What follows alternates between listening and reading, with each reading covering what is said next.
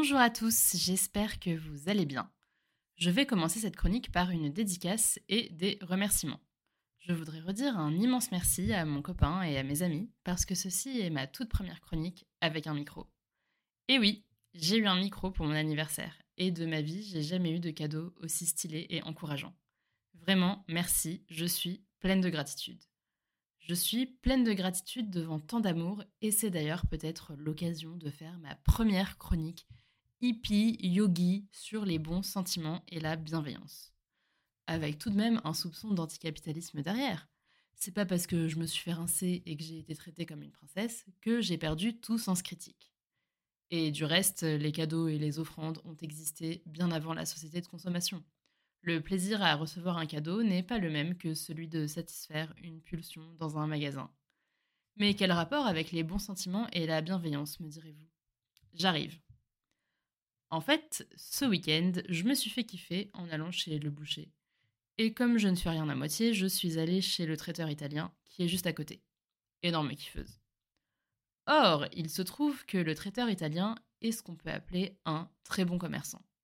Non content de vendre des produits délicieux, il a un art de l'opération séduction et de la relation client comme je n'en ai jamais vu.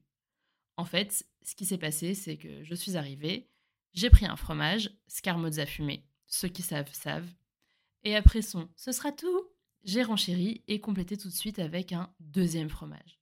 Camembert dit Bouffala. Je comprends que vous soyez sceptique, mais en fait c'est délicieux. Autant vous dire que les antennes du type se sont relevées. Le gars s'est dit, et a raison, Oulala, celle-là, c'est un panier percé. Alors il a commencé à me faire l'article sur ses produits, que je connaissais puisque j'étais déjà venu. Et vas-y que je te parle des amaretti aux figues et que je pose ma carte mortadelle avant de te coincer sur mon tiramisu. Sauf que moi, j'avais fini mon caprice, j'avais mes deux fromages, j'étais super contente. Et c'est là que le traiteur a donc fait son move le plus souple. Il a euh, le plus souple, le plus sournois, n'importe quoi. Il a commencé à papoter avec moi et à me poser des questions sur ma vie, mes projets, mon œuvre. Et il remettait des pièces dans la machine. Euh, j'avais l'impression d'être invitée dans la matinale de France Inter et de me faire un pote. Mais ce moment de magie a été brutalement interrompu par l'arrivée d'une nouvelle cliente. Et je peux vous dire que j'ai vu le soulagement sur le visage du traiteur quand il a vu la cliente arriver. Clairement, son visage disait Elle est bien gentille, mais je vais pas faire le psy pour seulement deux fromages. Je suis donc partie à moitié satisfaite et à moitié fâchée d'avoir cru que le gars s'intéressait sincèrement à ce que je racontais. Et ce, d'autant plus que je suis la première à remonter les bretelles de mon père lorsqu'il se met à raconter sa vie à des serveurs qui l'écoutent poliment, enrageant intérieurement de ne pas tracer sur leur service. Sauf que là, le traiteur m'a tendu un piège et je suis juste bêtement tombée dedans. Donc je suis ressortie en me disant Il est vraiment très fort, était vraiment une quiche ce qui n'est pas une chose agréable à se dire un samedi matin. Et c'est là que j'ai eu une révélation.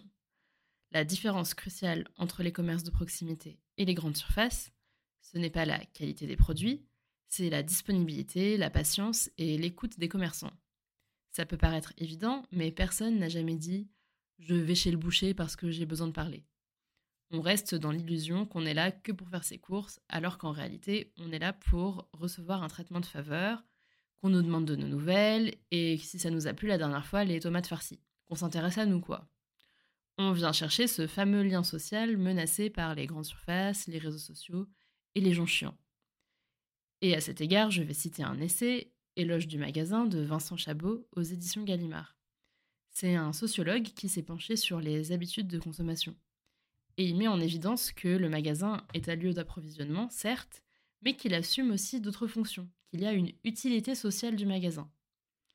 Et j'ajouterais personnellement une utilité thérapeutique, car qu'est-ce que les commerçants proposent sinon un espace d'écoute et de bienveillance? Un espace où on se sent en sécurité et où on s'occupe de nous et de nos petites manies. Les magasins euh, sont les derniers remparts contre l'atomisation des individus.